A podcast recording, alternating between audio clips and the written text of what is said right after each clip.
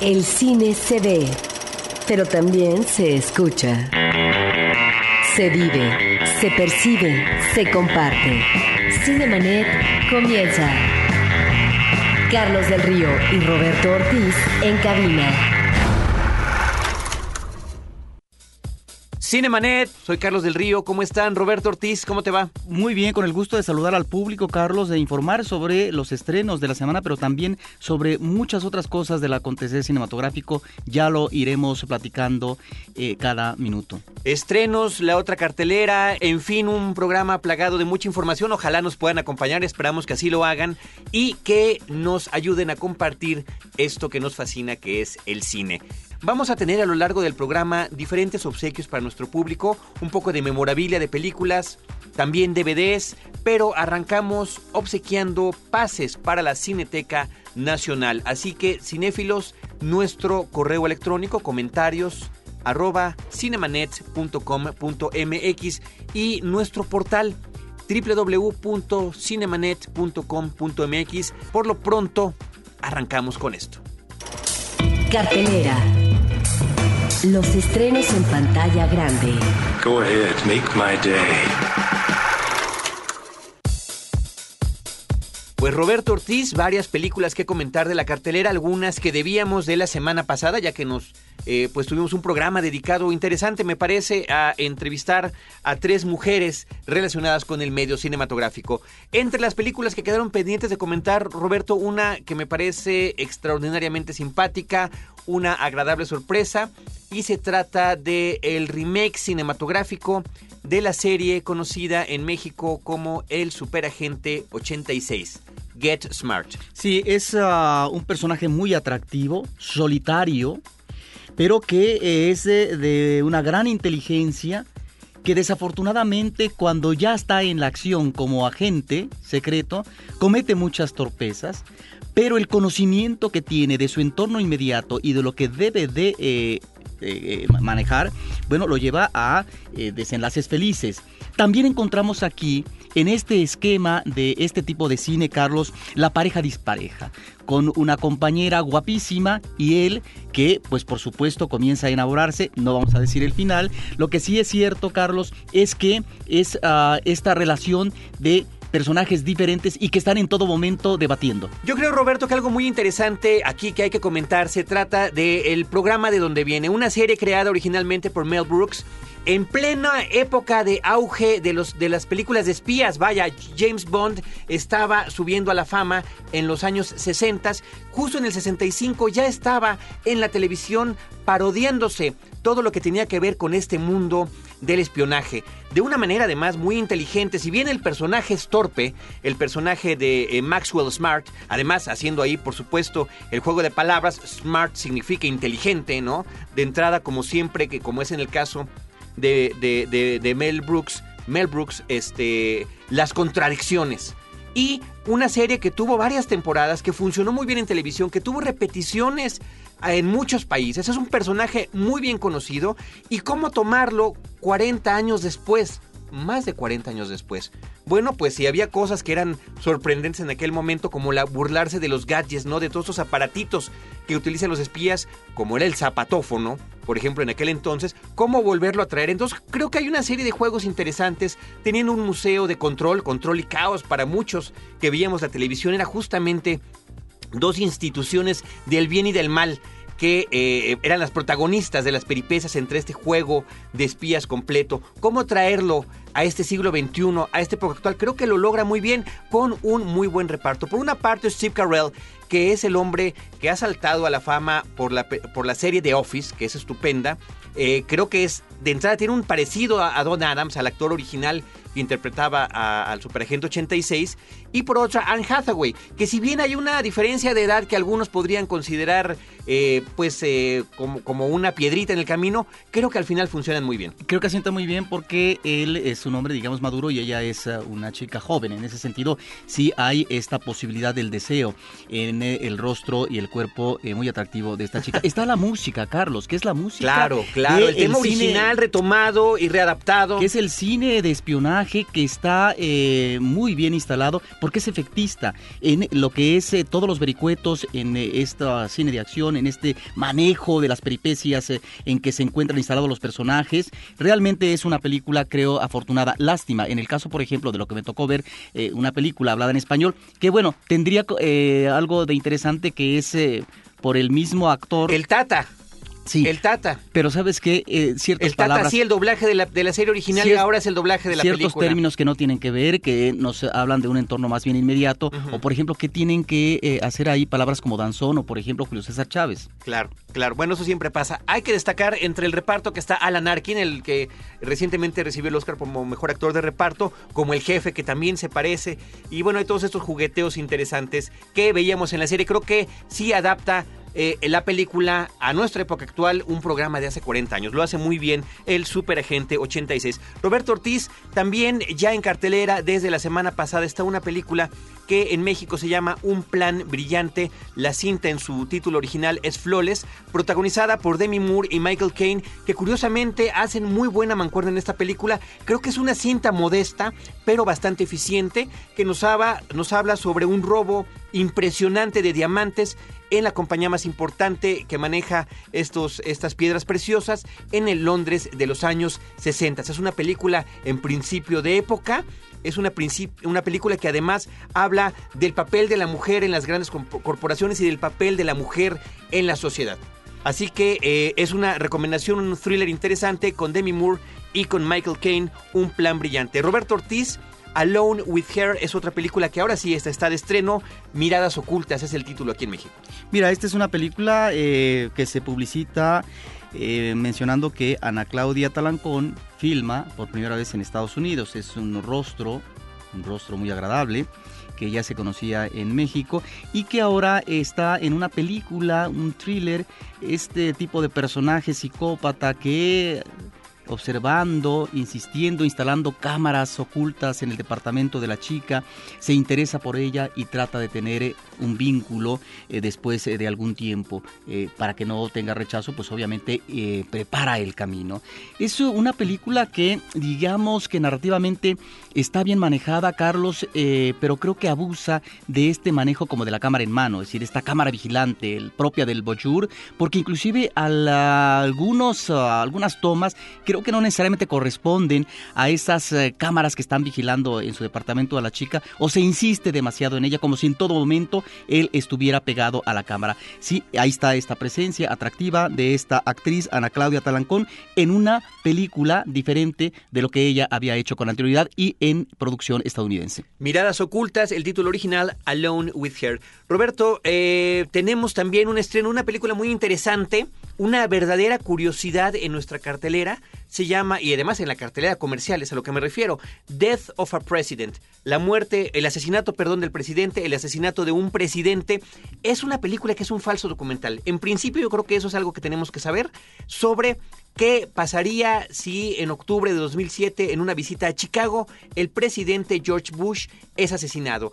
Como todos estos programas que vemos ahora, particularmente en televisión de paga, donde analizan un asesinato, la caída de un avión, un choque de trenes, en fin, esto es una suerte de eh, documental, insisto, falso, que va tomando por una parte imágenes de archivos reales donde vemos al verdadero presidente Bush con intercortes a entrevistas de los actores que se supone son el jefe de la escolta, la mujer que se encarga de hacerle sus discursos, en fin, todo el equipo que ha trabajado, la policía de Chicago, eh, y analizando lo que sucedió y además qué es lo que sucede después de que es asesinado el eh, presidente de los Estados Unidos. Eh, creo que la película formalmente está muy bien hecha, siento que el trabajo es impecable. Desafortunadamente está en muy pocas salas.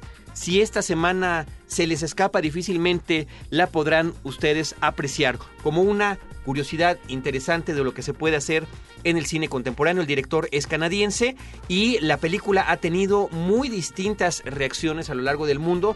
Se ha enfrentado por una parte a cuestiones de censura. El director ha sido inclusive amenazado de muerte, cosas que ya pues rayan en los excesos, ¿no? Pero este, bueno, ahí está para que ustedes la vean y que ustedes mismos la juzguen. Por lo pronto, Y también, Carlos, tenemos Ah. Postales de Leningrado. Postales una de Leningrado. Película dirigida por Mariana Rondón, venezolana. La cinta es uh, una película del 2007 que aborda la temática de la guerrilla en eh, Sudamérica, Carlos. Es autobiográfica porque eh, a través de la manera infantil de, en este caso, una niña, eh, está ahí esta cineasta eh, que observa eh, también eh, cuestiones del pasado, del recuerdo doloroso, porque sus padres fueron guerrilleros, Carlos. Es una película que precisamente por ser mirada infantil, maneja ciertos elementos que podrían ser lúdicos, eh, como eh, los pronunciamientos que tiene un niño en esa edad. De tal manera que hay cuestiones muy atractivas en términos eh, de diseño visual, como podrían ser imágenes sesenteras pop, igualmente en términos de musicalización, pero creo que es una película desafortunada, es una película que realmente poco nos dice de esta situación de la guerrilla en Sudamérica y en algunos momentos al combinar el falso documental, la ficción, etcétera, creo que el resultado no es eh, del todo meritorio. Recapitulamos pues lo que hay en cartelera. Platicamos películas que ya estaban estrenadas, El Superagente 86 y Un Plan Brillante. De estreno en esta semana, la película Miradas Ocultas, Postales de Leningrado y El Asesinato del Presidente. La Palomita de Oro. Película de la semana. This is blasphemy. This is madness. This is Sparta!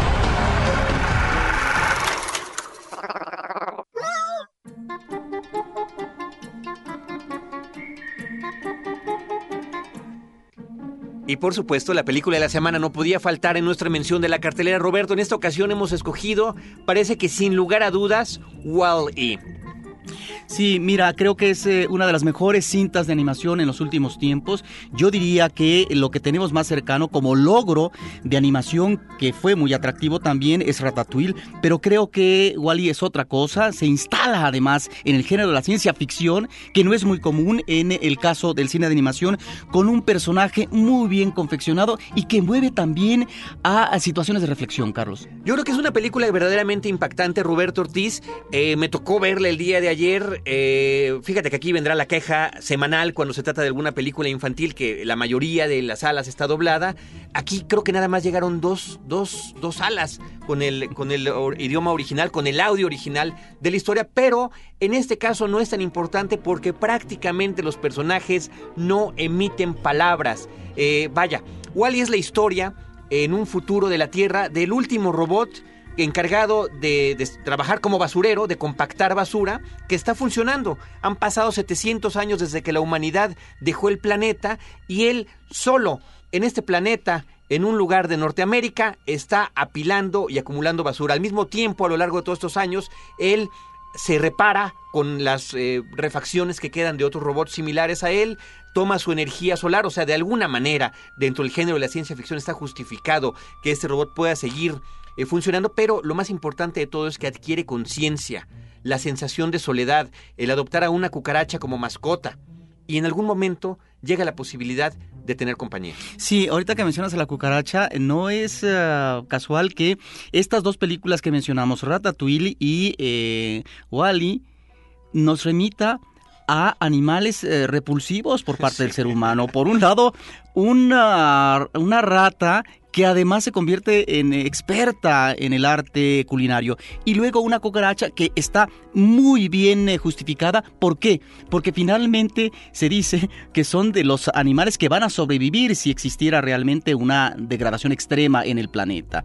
Aquí creo que está también, Carlos, la referencia en términos de homenaje al cine. ¿Es el cine silente? Está Metrópolis. Por supuesto, perdón, y, y con esto que es el cine silente es algo lo que quería yo comentar cuando decíamos que no importaba tanto ver la versión doblada, porque no hablan los personajes y todo, todo lo que sucede en una primera parte de la película no tiene un solo diálogo y logra manifestar a lo largo de sus acciones, de su comportamiento diario, de su manera de coleccionar cosas, eh, logra transmitir emociones y por eso esa referencia que dices tú al cine silente. Porque fíjate que eh, los montones de basura que maneja este personaje pareciera que son los nuevos rascacielos, eh, Carlos. Y por otra parte está el género musical. ¿Qué es lo que puede eh, crear una recreación mínima en su espacio inmediato eh, eh, por parte de Wally. Bueno, pues la música, ahí está eh, Hello Dolly, ahí están las canciones, ahí está el movimiento, pero también es una visión, Carlos, muy drástica del ser humano en términos del consumismo. Este ser humano que está instalado en el exterior, en una nave que está por ahí navegando, etcétera, resulta que son gordos, obesos. Es la realidad que tenemos en la actualidad en muchos países por el consumo extremo. De tal manera que la película aborda muchos elementos que están ahí puntuales. Es un magnífico guion, es una extraordinaria película por parte del mismo cineasta de Buscando a Nemo y creo que es uno de los grandes logros de animación en los últimos tiempos. Que además, Roberto, algo importante que dices de esta cuestión de moraleja que tiene la de crítica, es, es velada, no es tan evidente, no es tan No es burda. como en Happy Feet, por ejemplo, que de repente parece que es un documental horrible al final de esa película. Y aquí ni siquiera se dice hagan o, no hagan tal cosa. El planeta puede llegar a pasar esto si seguimos tirando basura, si seguimos contaminando, si seguimos eh, con esta ruta, y la humanidad va a, a- a caer en ese sobreconsumismo. Sí, y también está, por supuesto, la referencia a este clásico de la ciencia ficción que es 2001 Odisea del Espacio, Odisea del espacio de en, en más de una cosa. Por ejemplo, digo, estamos hablando de una película de hace 40 años, de 1968. Y cómo puede ser que tantas referencias se hagan siempre a esta cinta con música, con escenas, pero también con el ojo de la computadora que quiere dominar el comportamiento del hombre por una cuestión autoritaria superior. Finalmente, nada más para concluir antes de pasar a lo que viene, Ben Burt es una figura primordial en el trabajo de esta película. Ben Burt es uno de los hombres que trabajó originalmente en el diseño de sonido de Star Wars. Es un hombre que se ha dedicado a darle una nueva dimensión a lo que tiene que ver con los efectos sonoros, le dio personalidad a robots como Artudito, que es una referencia directa de Wally, y eh, tiene un trabajo peculiar y especial en esta película. Ahora, lo que vamos a escuchar es la cápsula que tenemos, que hemos preparado, que el equipo de Cinemanet preparó, de la plática con Andrew Stanton, el director de Wally que estuvo aquí en México y que charló con nosotros. The first sentence, uh, La I mean, the, the spark of the idea decir, for this como brotó la idea, was, came out in 94, fue en el 94, 14 years ago, hace 14 años, at a lunch during Toy Story. en una comida que teníamos cuando estábamos haciendo Toy Story y estábamos do tratando next. de pensar qué vamos a hacer And después. that pretty much was mainly Y- about A Bug's Life. Sobre todo era But bichos en ese momento, ¿no? Pero half-baked ideas teníamos right ciertas beginning ideas medio lunch. cocinándose desde el principio de la comida. Y una fue esta oración "The last sencilla. El último robot que queda sobre la Tierra y que lo dejan por accidente y que forever." tiene que hacer el mismo trabajo por siempre. And I just thought that was Y the loneliest, saddest bueno, character esto es el personaje más triste y solitario que he oído en mi vida. Así que, eh, una metáfora for así, futility, for just Simplemente wasting your time. de cómo pierdes tu tiempo, ¿no? I, I thought Y that pensé everybody's probably felt like that at some que point. of probablemente like, todo el mundo se siente I así en algún wasted momento, all ¿no? será que What's the desperdicié point of my todo mi vida? I ¿Cuál just es el wasted punto de all mi this vida? ¿Ya time? perdí todo este tiempo? And I didn't know what to do Y with no that, sabía but qué hacer that was con such a strong idea. era una idea muy I mean, there was fuerte. no name for the character, no there was tenía no nombre para el personaje, no había detalles, was pero so strong. I eso think it era just stayed on the suficientemente back of my fuerte y se me for quedó en la parte de atrás de mi seven cabeza years. siete años. And in 2002, when I Y was en el working on 2002, Nemo, cuando I estaba started trabajando en thinking Nemo, about it empecé a again. pensar en ello de nuevo. I Y me di cuenta, loneliness. dije, esto se trata de la And the soledad. opposite of loneliness Y is lo love. opuesto es el amor. So it should be a love Así que debe ser una historia de And I amor. just then I Y then bueno, I just couldn't stop ya thinking no about the pude idea dejar of a de love pensar story en la idea de la with two historia de robots amor de dos robots this- on, on a sci-fi backdrop. en then I este just tipo de couldn't stop escenario de writing. ciencia ficción y ya no pude dejar de So escribir. His name is Wally. After all these years, he's developed one little glitch. A personality. He's extremely curious. And just a little bit lonely. fell into our Bueno, pues lo primero que was entró Hello Dolly. fue Hello Dolly. Um, I always wanted Yo siempre quise some romantic old-fashioned music de over stars at the beginning of the romántica al principio de la to me that was película, thematic of the movie. It was the de future, historia, space. futuro, el espacio. But here was something timeless Pero and romantic aquí había algo eterno y romántico por encima de todo Uh, ello. sort of the future and the de past. alguna manera el futuro y el pasado. But there were so many choices Pero of había what to tanto choose de dónde elegir that uh, took a long que time. tomó mucho tiempo. I just kept trying things, Y yo auditioning things. seguí audicionando cosas, probando cosas. And uh, I stumbled. I finally started y going de to repente me musicals. tropecé con los musicales. And I stumbled across Y me on Your Sunday tropecé Clothes. con esta canción and de Put on Your Sunday Clothes phrase y empezaba out con esa there, frase que decía like, Out there, there's a world outside of Yonkers. Way out there beyond this hick town, Barnaby. out there, ¿no? Allá afuera, que era para mí como And ¡Tara! um, it just worked. y de alguna manera funcionó. Out there, of shine and full of sparkle. Y pensé, turning to my wife and saying, me acuerdo haber "This is the volteado con mi weirdest esposa y decirle, esta es la I've idea más had." rara que he tenido en mi vida. And if I use this, I Y will si get uso asked this esto, question me for van the a hacer rest esta of my pregunta el life. resto de mi vida. But I couldn't Pero stop thinking no about it. pude dejar de pensar en ello. And I finally y realized that the reason I liked it is because la que me gustaba the song was just era hopelessly porque la romantic. canción era verdaderamente romántica, Almost naively sin romantic. esperanza, no casi inocentemente romántica. and the, the specifics of the song y are las about cosas específicas de la canción eran de dos muchachos have never left que en su vida habían salido de su And they pueblito just want to go out of the y que big querían salir a la gran ciudad una noche y besar a una chica. like, that's my y yo main dije, character. ahí está mi personaje principal, así es Wally. So my, my co-writer, Entonces mi coescritor Jim Hearn dijo, maybe he found the movie. Pues a lo mejor encontró so la película. Entonces movie, empezamos a buscar la película y yo encontré la otra canción. I saw the two lovers hold hands, Y vi que los dos novios se toman de las manos y me surge esta idea, ¿no? De que pues un personaje que no te puede decir te amo, lo puede mostrar al tratar de tomarle su mano. Kind of Y bueno, no sería esta epifanía en un momento dado, cuando I te llega no la debes de ignorar. Yo dije, lo tengo que usar, contraponer lo antiguo con lo nuevo. Y siendo honesto, Zaratustra It was just the best gag we'd Bueno, ever come up with. para nosotros fue el mejor chiste. seeing humanity Porque ver stand a la up humanidad again. que se vuelve a poner de pie, ¿no? The music spoke volumes. Bueno, la know? música hablaba muchísimo en ese momento.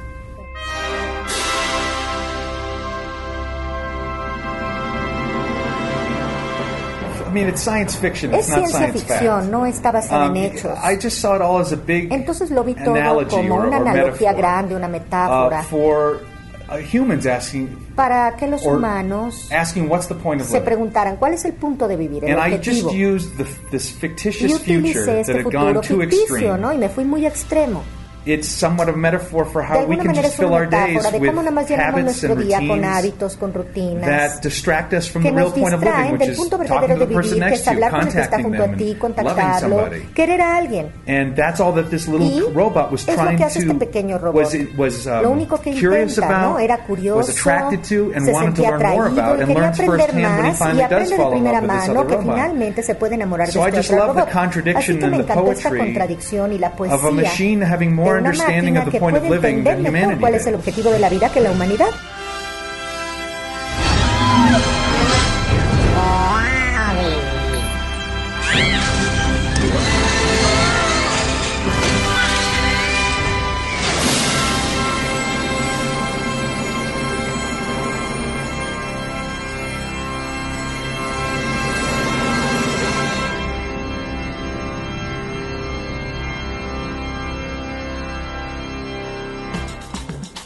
Pues muchísimas felicidades a Paulina Villavicencio por esta entrevista con Andrew Stanton, el director de la película Wally.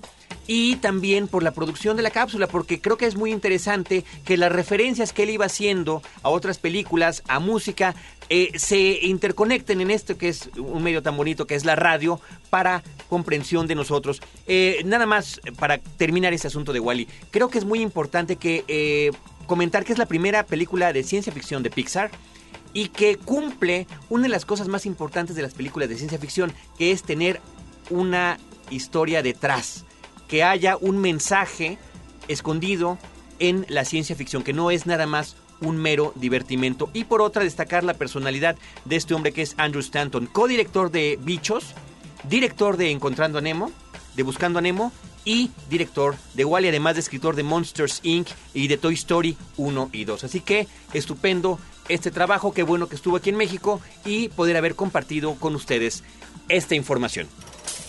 La lista. Las 5 de Cinemanet. I'll be back.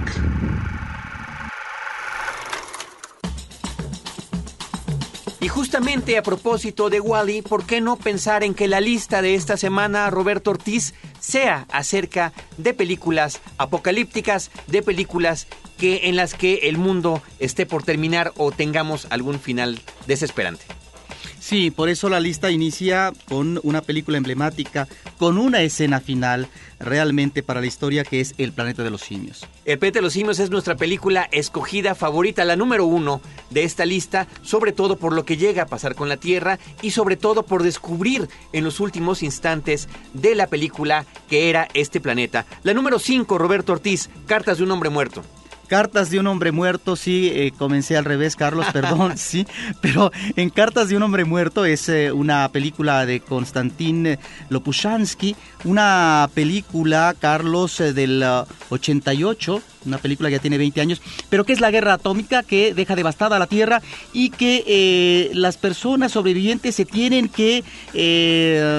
eh, meter en refugios. En este caso es muy interesante cómo un hombre y su familia se mete, su esposa, un científico, a la bóveda de un museo, fíjate, como receptáculo de la cultura, del arte. Y eh, bueno, pues eh, resulta que por ahí andan deambulando unos niños y él constantemente está escribiendo cartas, en este caso a un hijo que probablemente ha muerto, pero ahí está la esperanza. En el número 4, Roberto, empatamos Terminator y Matrix. ¿Por qué? Porque ambos futuros apocalípticos tratan de la sumisión del ser humano por las máquinas. La película de James Cameron y la película de los hermanos Wachowski. En el número 3, Roberto, creo que es interesantísimo mencionar a la película Mad Max. Mad Max porque con un presupuesto verdaderamente modesto, una película hecha en Australia, nos presentan eh, el- lo que queda de la humanidad. Sí, pero además una película de escaso presupuesto que después le va a permitir a- al director y además eh, a la continuación del tema de Mad Max ya instalarse en la gran producción estadounidense con Mel Gibson que se convierte, convier- una- que se convierte en uno de los actores eh, estelares en Estados Unidos y que eh, con posterioridad maneja efectos especiales extraordinarios a propósito de un mundo devastado y que está en la sobrevivencia. En el número 2, Blade Runner. Sin duda es una de las películas más importantes de la historia de ciencia ficción. En este caso, eh, lo que los rezagados, los enfermos, lo peor de la humanidad es lo que queda en la Tierra, porque el futuro está en las nuevas colonias. Al igual que como sucede en Wally, que están en sus anuncios constantes para que encontremos vida fuera de nuestro planeta. Blade Runner en el número 2 de nuestra lista. Y como habíamos ya mencionado, en el número 1, El planeta de los simios. Así que, Cartas de un hombre muerto, Terminator y Matrix, Mad Max, Blade Runner y El planeta de los simios como películas apocalípticas en nuestra lista. Si por alguna razón esta semana pensaste que se te acababa el mundo, relájate y mira cómo Will Smith sí está en problemas. Soy Leyenda, una película sobre semihombres, ciudades destruidas y soledades acompañadas de Bob Marley. Escribe a promociones@cinemanet.com.mx y llévate el DVD para disfrutar en la oscuridad de tu casa. Cine apocalíptico para héroes solitarios, solo con Warner Brothers y Cinemanet.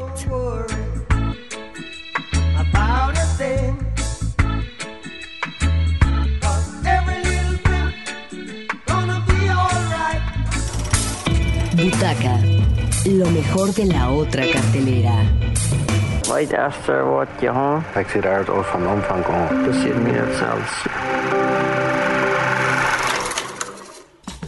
Pues Carlos, eh, hay que festejar el 48 aniversario de la Filmoteca de la UNAM, que en estos días se presentó una película Muchachas de Uniforme de Alfredo Crevena, una película eh, que se rescató finalmente, estaba ubicada una copia completa, un duplicado negativo en eh, la Filmoteca de Berlín, de tal manera que esta película nuevamente se tiene en México, se hace una copia en positivo y se exhibe al público, una película con un reparto actoral femenino extraordinario, imagínate a esta Marga López, a Anabel Gutiérrez, etcétera. Y por otra parte, Carlos, rápidamente mencionar que arrancó esta semana un ciclo dedicado a la nueva ola por parte de Cineteca Nacional. Todo el mes de agosto tendremos eh, eh, películas alrededor de 30, de tal manera que el arranque con eh, la clásica Los 400 golpes nos remite a que, Carlos, a una generación de cineastas, tal vez los sobrevivientes, la generación viva, más fortalecida de eh, el último movimiento importante que hubo con la renovación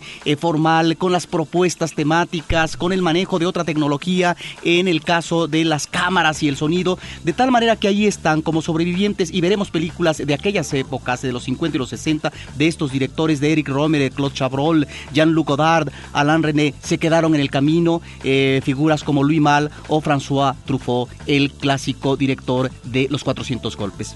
Roberto Ortiz, también el día de hoy, sábado 5 de julio, en, eh, en la Casa de Cultura Jesús Reyes Heroles, ahí en Coyoacán, se presenta la película Las Diabólicas. Les Diaboliques de Henry Clouseau con Simón Signoret, un clásico del cine de misterio, una cinta de 1955, pero que el día de hoy será presentada y comentada por nuestro compañero Roberto Ortiz. Así que ya saben, si quieren ir, es en la Casa de Cultura Jesús Reyes Heroles, está en Francisco Sosa, número 202, en Coyoacán, en punto de las 6 de la tarde. Por lo pronto, agradecemos a nuestro equipo de producción, Celeste North, Paulina Villavicencio, Abel Cobos y desde estos micrófonos, Roberto Ortiz y un servidor Carlos del Río, que los esperamos cada semana con cine, cine y más cine. Cinemanet termina por hoy. Te esperamos el próximo sábado, en punto de las 10 de la mañana. Más cine en Cinemanet.